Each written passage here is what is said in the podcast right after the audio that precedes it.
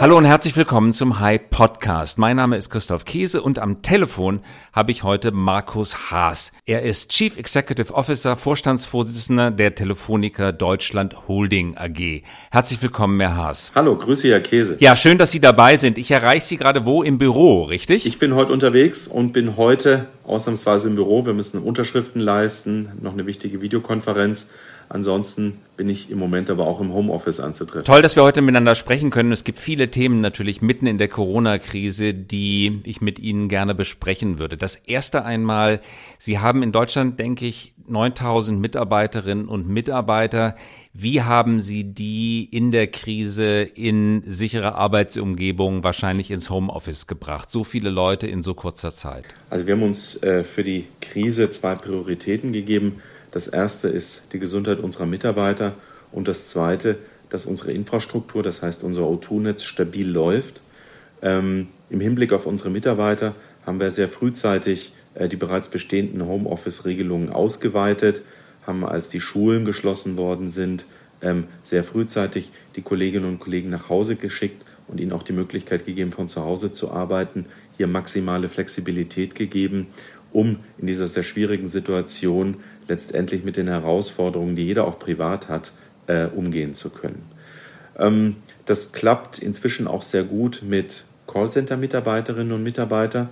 Da ist es uns gelungen, auch in Rekordzeit mit dem Betriebsrat eine Vereinbarung hinzubekommen, die ansonsten Monate gedauert hätte, dass wir hier sehr kurzfristig auch eine Lösung gefunden haben, dass Kolleginnen und Kollegen von zu Hause aus Callcenter-Dienste äh, anbieten können.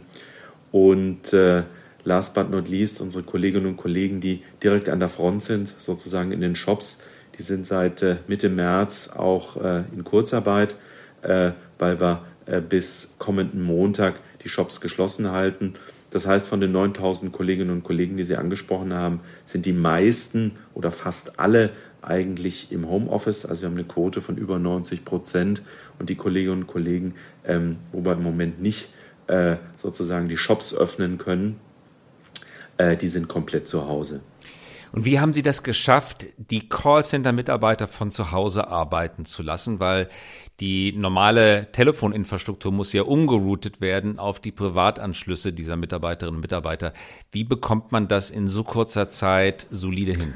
Das ist in der Tat eine Herausforderung, weil wir natürlich normalerweise Routing äh, der eingehenden Anrufe auf unsere Standorte haben, ein Routing haben auf die spezialisierten Mitarbeiterinnen und Mitarbeiter, ob das jetzt ein DSL-Problem ist oder ob ich einen neuen Tarif kaufen will oder ähm, ob ich letztendlich einfach äh, eine Frage zu meiner Rechnung habe. Und da haben wir letztendlich Expertenteams in unseren äh, sieben Callcentern in Deutschland und letztendlich dann in der Lage zu sein, ein Routing aufzusetzen, dass ich die Stärken der Mitarbeiterinnen und Mitarbeiter auch im Homeoffice ausspielen kann, um den Kunden den besten Service anzubieten. Das war eine Herausforderung. Gibt es aber Softwarelösungen, die uns auch hier geholfen haben, einerseits die Vernetzung vorzunehmen, klar, äh, die Infrastruktur aufzubauen und letztendlich dann auch in der Lage zu sein, das Routing ähm, der Kundenanliegen äh, zielgerichtet durchzuführen. Wir haben das nicht 100 Prozent umgesetzt, zum Großteil zum Großteil haben wir es umgesetzt, aber das ist in der Tat eine technische Herausforderung. Und die Mitarbeiterinnen und Mitarbeiter in den Callcentern sehen dann zu Hause auf ihrem Bildschirm auch die Gesprächsleitfäden. Das musste auch umgeleitet werden. Genau, das heißt, es ist ein kompletter Systemzugriff äh, möglich. Das heißt, ich kann auf unsere CRM-Systeme, ähm, und das natürlich auch äh, in, in, datenschutzrechtlicher Hinsicht haben wir hier alle Herausforderungen bewältigt, weil natürlich von da aus ein kompletter Systemzugriff besteht der im Rahmen der datenschutzrechtlichen äh, Regelung äh, hier auch möglich geworden ist. Und äh, das besteht dann ein Zugriff auf die unterschiedlichen äh, Systeme, die wir haben. Das heißt, das CRM-System, dann ob es ein technisches Thema ist, ob es ein Zugriff auf die Logistik ist. Also alle Möglichkeiten, um hier den bestmöglichen Kundenservice äh, unseren Kunden anzubieten. Viele Unternehmen diskutieren zurzeit, wie und in welcher Form sie wieder zurückkommen wollen an die Arbeitsplätze. Ich war gestern in einem interessanten Call mit anderen Geschäftsführern, äh, wo einer der äh, dort vertretenen Geschäftsführer die Meinung vertrat, dass es besser sei, 100 Leute im Homeoffice zu haben, als 20 Prozent schichtweise ins Büro zurückzuholen. Deswegen haben die sich entschlossen, nochmal weitere vier Wochen freiwillig, auch wenn es vielleicht gar nicht gesetzlich vorgeschrieben wäre, im Homeoffice zu bleiben. Stichwort lieber 100 Prozent im Homeoffice statt 20 20 Prozent vor Ort und 80 Prozent chargierend im Homeoffice. Wie werden Sie das machen in den nächsten Wochen? Also wir werden jetzt erstmal die bestehenden Homeoffice-Regelungen fortführen. Das heißt, äh, das hat jetzt in den ersten vier Wochen eigentlich ganz gut geklappt ähm, und werden jetzt auch auf jeden Fall bis 4. Mai äh, äh, weiter im Schwerpunkt aus dem Homeoffice arbeiten.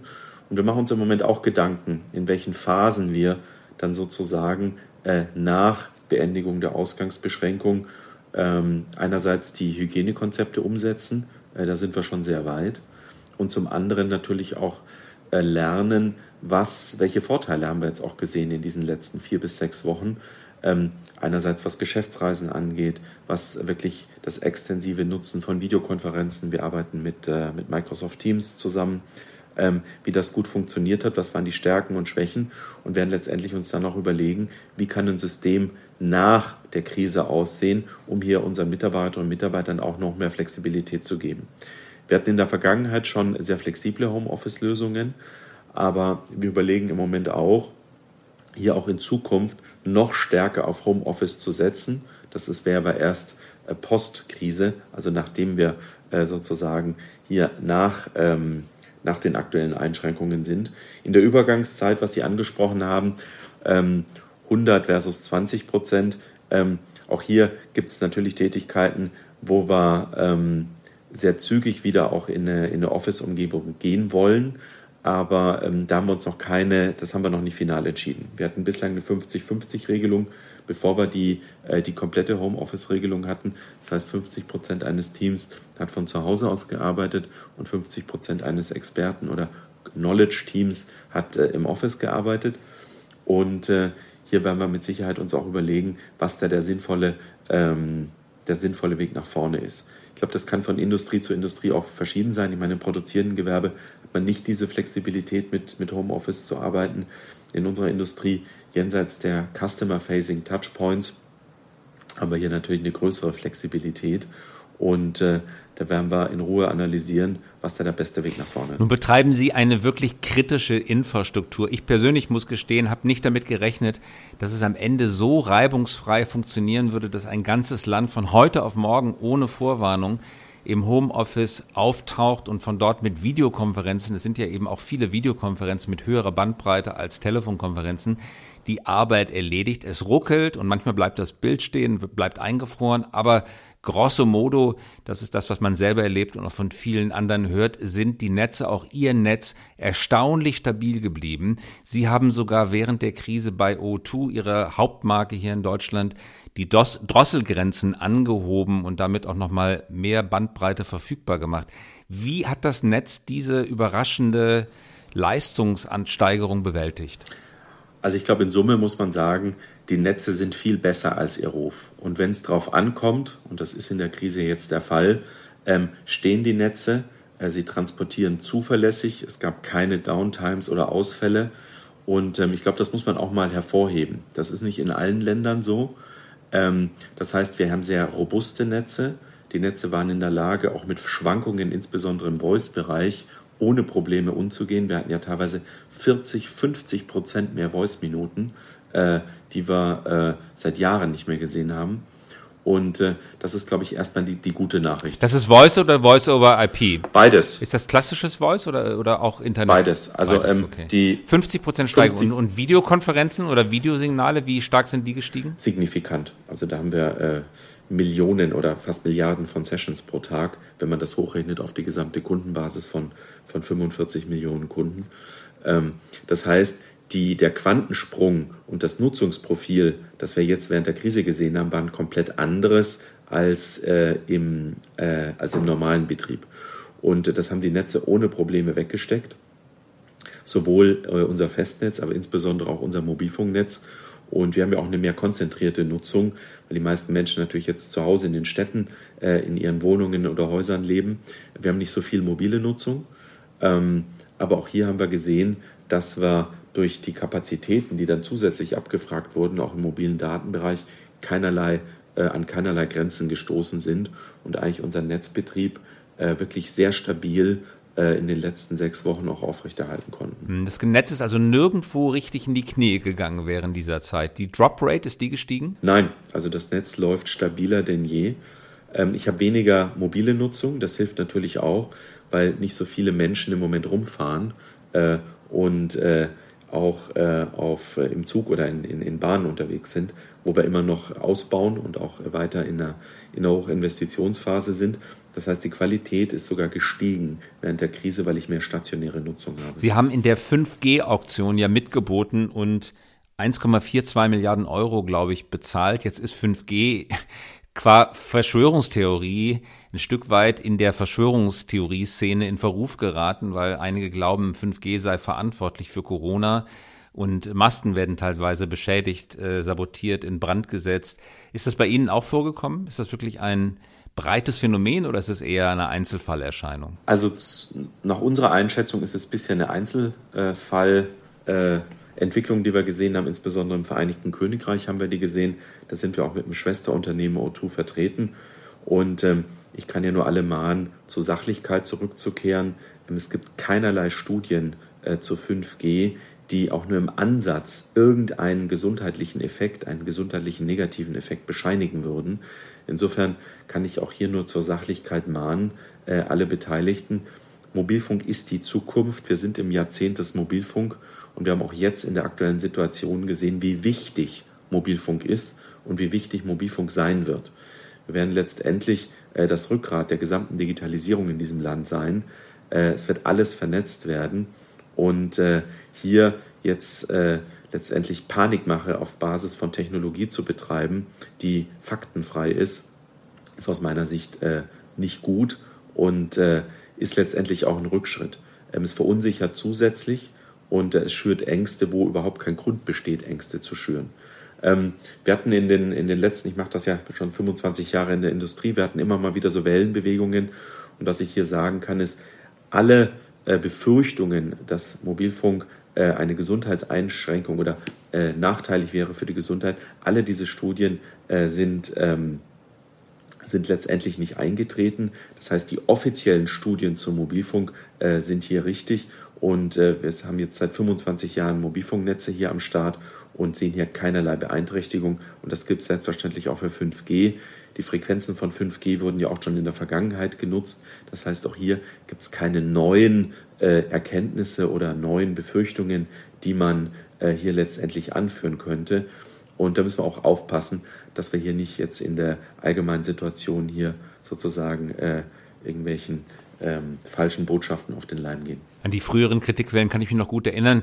Diejenigen, die 5G kritisieren, wie gesagt, das sind kleine Minderheiten, aber die führen an, dass die Strahlung kurzwelliger und damit energiereicher ist und dadurch gesundheitliche Schäden oder was das mit Corona zu tun haben soll, erschließt sich mir auch nicht, aber gesundheitliche Schäden verursachen könnte durch die äh, kürzere Welle und höhere Energiedichte. Das ist aber unbegründet. Sagen Sie. Absolut. Also Frequenzen in höheren Bandbreiten wurden auch früher schon äh, benutzt und äh, das ist absolut unbegründet. Werden Sie Ihr 5G-Netz, die Planung Ihres Netzes jetzt mit den Corona-Erfahrungen ändern? Weil es kann ja durchaus sein, dass darauf zielt ja auch 5G ab, äh, dass die traditionelle Festnetztechnologie und die Mobilfunktechnologie verschmelzen, dass es immer mehr zur Mobilübertragung über 5G kommt. Jetzt sehen Sie das Lastenvolumen, das das Netz jetzt zu bewältigen hat. Muss man da nachsteuern, nachschärfen für, den, für die Ausbauplanung 5G? Also das ist Teil unserer Strategie. Das war auch schon vor der Krise Teil unserer Strategie, dass wir jetzt ganz bewusst in ein absolut flächendeckendes 4G-Netz und in ein hervorragendes 5G-Netz investieren um letztendlich den Use Case oder den Anwendungsfall mobiles Internet auch zu Hause äh, zu ermöglichen. Ähm, es gibt für viele Haushalte, Single-Haushalte, Zwei-Personen-Haushalte, ähm, die absolute Möglichkeit, äh, Festnetz-Internet durch mobiles Internet zu ersetzen, ähm, auch äh, mitzunehmen in Ferienhaus oder wenn man beruflich viel unterwegs ist oder für welchen Anwendungsfall äh, man auch hier äh, anführen möchte oder im Auto Internet zu haben. Das heißt, all diese Möglichkeiten sind durch flächendeckendes 4G und 5G in Ballungszentren möglich und das ist Teil unserer Strategie und da erwarten wir uns auch, dass viele Kunden letztendlich dieses Plug-and-Play-Internet, was es letztendlich ist, ich muss nichts installieren, ich stecke es in die Steckdose und es funktioniert, äh, auch nutzen werden. Nun ist die Versteigerung ein Jahr etwa her. Äh, wie verläuft der Netzausbau aus Ihrer Sicht 5G äh, zurzeit? Was wünschen Sie sich vom Verkehrsminister? Was sollte Herr Scheuer tun? Was könnte die Politik tun, um den Ausbau weiter zu beschleunigen? Also ich denke, die ähm, Problemfelder, die wir angehen müssen, die sind alle identifiziert. Äh, wir haben zum Beispiel die Grenz, äh, in den grenznahen Gebieten dürfen wir jetzt in anderen, mit anderen Pegeln funken, was schon mal hilft, hier die, die Versorgung zu verbessern. Wir haben im baurechtlichen Bereich identifiziert, welche Erleichterungen man durchführen kann, zum Beispiel äh, Genehmigungsfreiheit bis 15 Meter Höhe von Standorten äh, in Städten. All diese Dinge, die sind im, im, im Fluss. Ähm, da ist noch nicht alles umgesetzt insbesondere auch mit der Deutschen Bahn, sind wir jetzt in einem sehr konstruktiven Dialog auch mit den anderen Netzbetreibern, wie wir jetzt auch diese letzte Herausforderung äh, einer flächendeckenden guten Bahnversorgung äh, und Zug, äh, Mobilfunkversorgung in Zügen ähm, Schritt für Schritt vorankommen. Das wird nicht von heute auf morgen gehen. Aber ich sehe schon sehr viel Gestaltungswillen und auch ähm, die Bedeutung des Mobilfunk ist ganz klar gestiegen. Vor 15 Jahren gab es noch viele Bedenken, da gab es Ausbauverpflichtungen von 50 Prozent. Gab es auch bei einer rot-grünen Bundesregierung äh, Ansätze zu sagen, baut nicht so viel aus, die Bevölkerung will keinen Mobilfunk. Das hat sich komplett geändert. Wir sind jetzt in der Situation, dass Mobilfunk in der Mitte der Gesellschaft angekommen ist, dass es jeder nutzt, dass jeder die Vorteile sieht und natürlich jetzt auch die Erwartungshaltung ist, dass überall in Deutschland eine gute mobile Datenversorgung möglich ist. An der arbeiten wir täglich. Wir haben letztes Jahr fast 10.000 LTE-Elemente eingeschaltet, werden das dieses Jahr auch tun. Und das heißt, ähm, die Herausforderungen, äh, die wir auch im föderalen System haben, zum Beispiel Baugenehmigung, äh, werden auf kommunaler Ebene vergeben, äh, die großen Planungen werden von der Bundesnetzagentur vergeben. All diese Dinge zusammenzubringen ähm, mein Wunsch wäre, dass wir einen One-Stop-Shopping hätten bei den gesamten Genehmigungen, also dass ich im Prinzip für einen Standort einen Ansprechpartner hätte. Und das Zweite ist, dass wir mit einer Art Fiktion arbeiten, wie in anderen Ländern auch. 99,5 Prozent aller Mobilfunkstandorte werden genehmigt, ähm, dass ich sozusagen bauen darf, ähm, weil die Standorte sehen in Bayern genauso aus wie in Thüringen oder in Nordrhein-Westfalen. Also die sind standardisiert ähm, und dass ich dann hinterher sozusagen, wenn ein Standort nicht genehmigungsfähig wäre, den zur Not abbauen müsste. Aber nochmal 99,5 Prozent aller Standorte werden nach einem sehr langwierigen Verfahren sowieso genehmigt. Warum kann ich hier nicht wie in Spanien oder Österreich auch mit Fiktionen arbeiten? Dann könnte das nochmal eine richtige Beschleunigung im Netzausbau geben. Vor einigen Monaten hatten wir Ihren Kollegen Hannes Amitsreiter, Chef von Vodafone, im Podcast. Der hat ein vergleichsweise, er hat versucht diplomatisch auszudrücken, aber doch ein relativ düsteres Bild gezeichnet. Die Gemeinden, die die Sendemasten nicht mehr in der Stadt haben wollen oder in, in der Ortsmitte nahe der Kirche, sondern an den Waldrand verdrängen, äh, die grenznahen Stationen sind, das gerade schon angesprochen, die nicht eingeschaltet werden dürfen, weil es vermeintlich Interferenz mit Auslandsstationen gibt, äh, die aber dann gar nicht auftreten, diese Interferenzen. Die Bahn, wo man jetzt seit 20 Jahren darüber äh, diskutiert, wie man die Verspiegelung der Gläser mit Metallbeschichtung äh, reduzieren kann, sodass die elektromagnetischen Wellen besser durchdringen oder wie dann, wenn man bei der Metallverspiegelung bleibt, Repeater aufgebaut werden können, sodass es tatsächlich in den Waggons ankommt, eine seit 20 Jahren dauernde Diskussion. Wie sehen Sie das? Sind Sie da optimistisch, dass da doch ein Ruck durchs Land geht, auch durch Corona? Also das wäre wünschenswert, weil wir eben jetzt durch Corona gesehen haben, dass Dinge, die Monate oder Jahre dauern, teilweise in einer Woche erledigt werden können. Entscheidungsprozesse, ähm, äh, Gremienabstimmungen, all diese Dinge, die sehr, sehr langsam und zäh sind. Es ist möglich und wir können auch pragmatisch und zügig in Deutschland arbeiten. Also das hat die Krise gezeigt. Und insbesondere bei der Basisinfrastruktur, von der alle anderen Industrien und die gesamte Bevölkerung ja profitiert, ähm, da würde ich mir das auch wünschen. Ich habe vor zwei Jahren in, in Berlin ein Interview gegeben und habe einen digitalen Ruck gefordert. Ähm, wir haben da angefangen und sind angelaufen und manche Dinge, äh, die wir da besprochen haben, sind heute immer noch nicht erledigt. Ähm, also insofern muss man sich schon fragen, warum sind die noch nicht erledigt? Warum liegen die immer noch auf Halde oder warum muss die immer noch abgestimmt werden? Und der Pragmatismus, das jetzt das Ärmel hochkrempeln, das wir in der Krise gezeigt haben und die Dinge anzupacken, den würde ich mir auch nach der Krise wünschen, weil es geht. Und wenn wir wollen, dann können wir auch sehr, sehr schnell sein in Deutschland. Und das ist das, was, was mich eigentlich sehr optimistisch stimmt, dass wir jetzt auch trotz Krise weiter investieren, gerade in der Krise investieren, Vollgas geben um hinterher letztendlich die Errungenschaften, die wir jetzt auch im, im zügigen Zusammenarbeiten zwischen den Ländern, mit den Kommunen, mit dem Bund, all diese Dinge, wo wir immer ewig lange Abstimmungen haben, äh, alles über Videokonferenzen organisieren, dann äh, vielleicht alle ähm, Bundesländer dazu holen. Das ist ja heutzutage, in der Vergangenheit mussten sie da 16 Bundesländer bereisen. Ähm, all diese Dinge, die man jetzt pragmatisch anfassen kann, um besser zusammenzuarbeiten, wenn wir uns das bewahren, dann bin ich da eigentlich sehr optimistisch dass wir nochmal eine ordentliche Schippe drauflegen können, was den Ausbau äh, unserer Infrastrukturen in Deutschland angeht. Also das Problem liegt ein Stück weit im Kopf. Ja, wir brauchen eigentlich eine Art anderes Betriebssystem, weil können tun wir es. Wir müssen bloß anders denken und uns zutrauen, dass wir eben auch pragmatisch, agil gute Lösungen und nicht nur oberflächliche Lösungen finden. Sie hatten das gerade angesprochen, ein Beispiel Ihrer eigenen Callcenter. Wie lange hätte es unter normalen Umständen gedauert, Callcenter zu virtualisieren? die Anrufe nach Fachgruppen äh, gut aufgeteilt durchzupatchen in die äh, Hausstationen der, der Mitarbeiterinnen und Mitarbeiter. Das ging auch und ist trotzdem eine gute Lösung geworden, obwohl es schnell ging. Also brauchen wir eine Art neues Betriebssystem in unseren Köpfen? Einerseits das und ich glaube, wir brauchen auch einen kollektiven Alzheimer. Ich würde es mal so voll, äh, formulieren. Ähm, die Besitz, was die, was die Besitzängste angeht. Weil, ähm, dass die Dinge gehen, ich glaube, ähm, das ist der, das haben wir bewiesen, dass es geht. Aber viele Dinge finden ja auch deswegen nicht statt, weil man Unsicherheiten hat, weil sie Ängste in der Gesellschaft oder in Berufsgruppen ausüben, die vielleicht Angst haben, dass sie durch die Digitalisierung ihren Arbeitsplatz verlieren oder dass sie sozusagen an dem Ast sägen, auf dem sie sitzen, in Anführungsstrichen. Das heißt, ähm, Technik lässt sich nicht aufhalten. Das haben die letzten 200 Jahre auch gezeigt. Der Fortschritt lässt sich nicht aufhalten. Und wir haben jetzt gezeigt, dass wenn wir Dinge umsetzen wollen, dass es auch geht. Und zwar extrem schnell. Egal, ob das jetzt das Hilfspaket war, das äh, für die gesamte Wirtschaft auf den Weg gebracht wurde, ob das äh, Videoschalten waren, auch selbst in der Politik.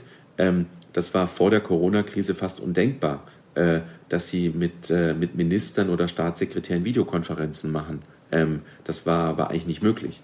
Und all diese Dinge, die natürlich zu einer Beschleunigung führen, einer Beschleunigung von Abstimmungsprozessen, einer Beschleunigung von Umsetzung äh, von Maßnahmen und Projekten, das würde ich mir gern bewahren.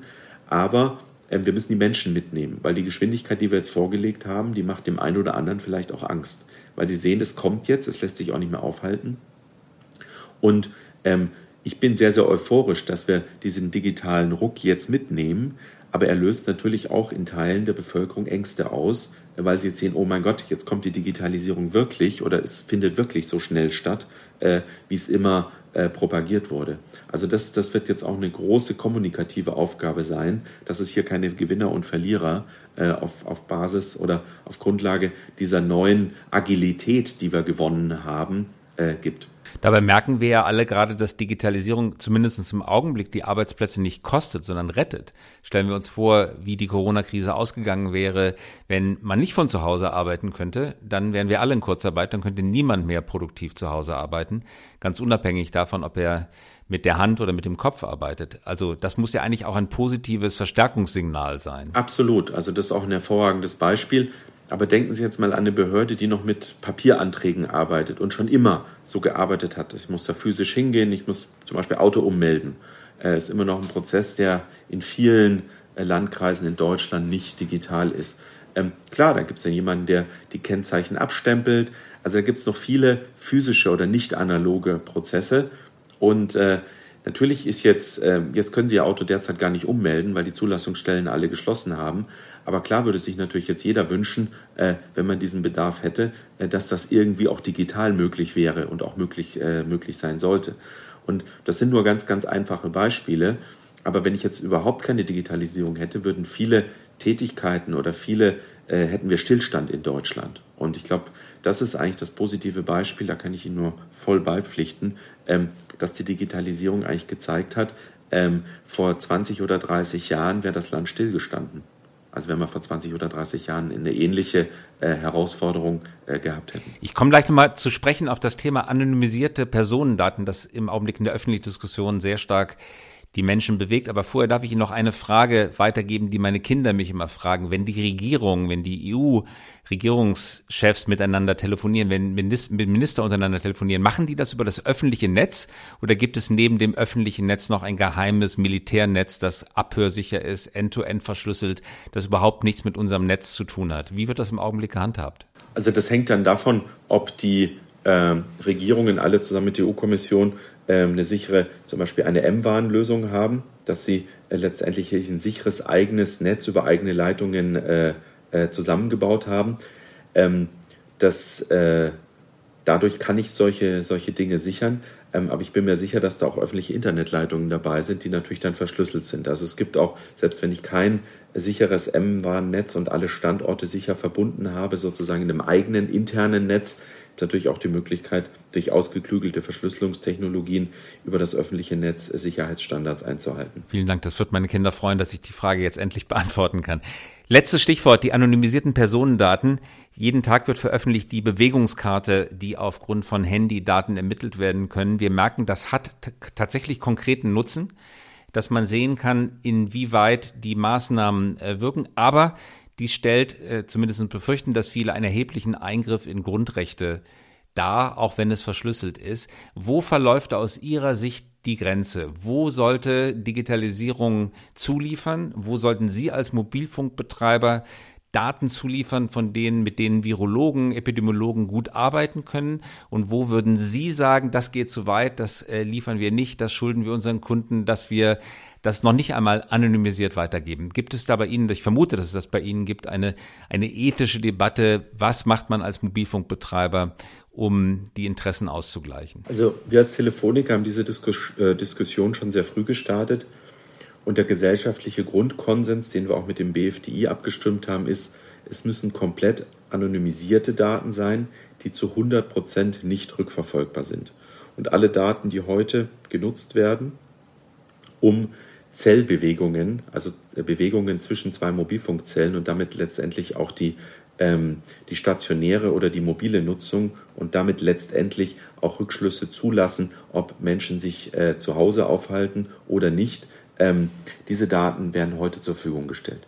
Jeder Kunde, der nicht Teil dieses anonymen Datenpools sein will, kann das durch einen einfachen Opt-out letztendlich auch sicherstellen. Das ist ein Häkchen, das gesetzt werden muss.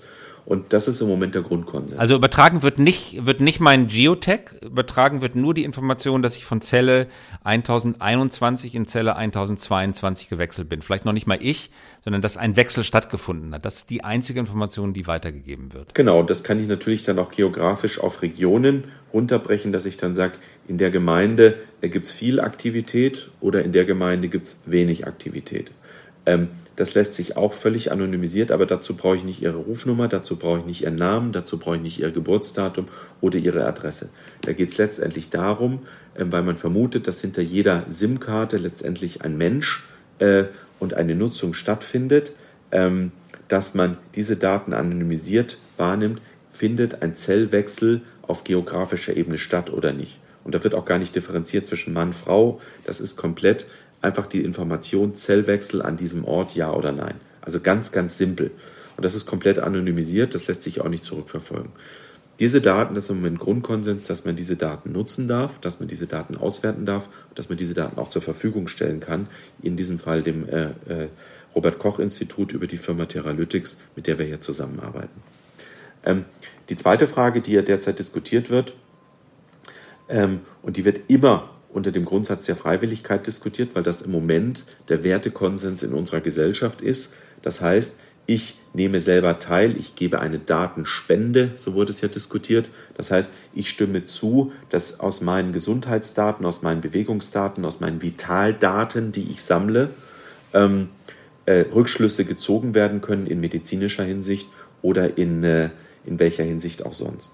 Ähm, das findet im Moment auf freiwilliger Basis statt. Und dann die dritte Diskussion, die Sie angesprochen haben, ähm, bezieht sich ja darauf, ob ich nicht die Bevölkerung besser schützen kann, ob ich äh, die Ansteckungsketten nicht besser nachverfolgen kann, besser als über Papierlisten oder sonstiges oder Interviews, die durchgeführt wurden, indem ich letztendlich, ähm, das ist der Test, den die Bundeswehr ja auch gerade äh, mit, äh, mit, mit, äh, mitmacht, ähm, kann ich nicht letztendlich, wenn ich hier auch freiwillig mitmache, ähm, sozusagen über Bluetooth ähm, alle Kontakte, die ich mit anderen Geräten habe, speichern und wenn es dann eine Infektion gibt, kriege ich automatisch eine Nachricht, dass es, äh, äh, dass ich Kontakt mit einer infizierten Person habe und mich dann eventuell selber in Quarantäne begebe oder andere Maßnahmen einleite.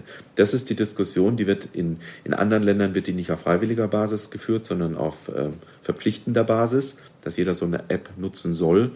Ähm, auf unserer in Deutschland mit den aktuellen gesetzlichen Regelungen ist das komplett freiwillig, weil damit natürlich auch hier ähm, Daten natürlich äh, gesammelt werden könnten, ähm, die dann nicht äh, ähm, individuell sind. Was wird die Rufnummer muss ja gespeichert werden, mit wem ich Kontakt hatte und natürlich auch wann und wo ich war. Und ähm, da sind wir noch nicht so weit. Ähm, und im Moment wird ja gefragt, es gibt auch immer wieder diese täglichen Umfragen, wo im Moment eine Mehrheit der Bevölkerung sogar sagen würde, sie wären bereit, sich so eine App runterzuladen und sie zu nutzen, weil sie A, sie, sich selber schützt und uns hoffentlich alle ähm, die Krise äh, beherrschbarer macht, als sie, als sie bislang war.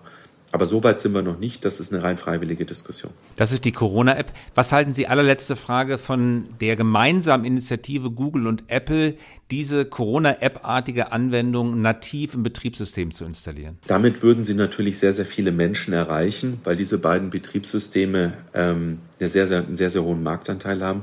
Zusammen haben die einen Marktanteil äh, von über äh, 90 Prozent. Das heißt, man würde erstmal sehr viele Menschen erreichen, weil fast alle Smartphones, äh, die davon äh, betroffen wären, äh, die könnte man hiermit erreichen. Ich kann mir vorstellen, dass in Deutschland diese Diskussion, ähm, dass es auch hier das Kriterium der Freiwilligkeit gibt und äh, dass ähm, es hier erstmal große rechtliche Bedenken geben würde, weil ich natürlich ähm, die unser Wertesystem über ein Update meines Betriebssystems aushebeln würde, wenn es nicht freiwillig wäre. Also ich würde ich mir, könnte ich mir vorstellen, dass es hier sehr große Diskussionen gibt. Aber wenn man das umsetzen würde, hätte ich natürlich einen sehr, sehr großen Effekt, weil ich dann natürlich automatisch mit einem Software-Update ähm, nahezu alle Geräte erreichen könnte und natürlich auch einen sehr großen Schutz ähm, erreichen könnte. Vielen Dank für die Auskunft. Das war richtig spannend, Herr Haas. Ganz herzlichen Dank, dass Sie dabei waren. Hoffe und wünsche Ihnen, dass Sie gesund bleiben und das gilt auch für Ihr ganzes Team. Herzlichen Dank. Vielen herzlichen Dank für das Gespräch. Ich wünsche Ihnen auch Gesundheit und dass wir hier durch, gut durchkommen. Und das war der High Podcast und wir hören uns wieder beim nächsten Mal.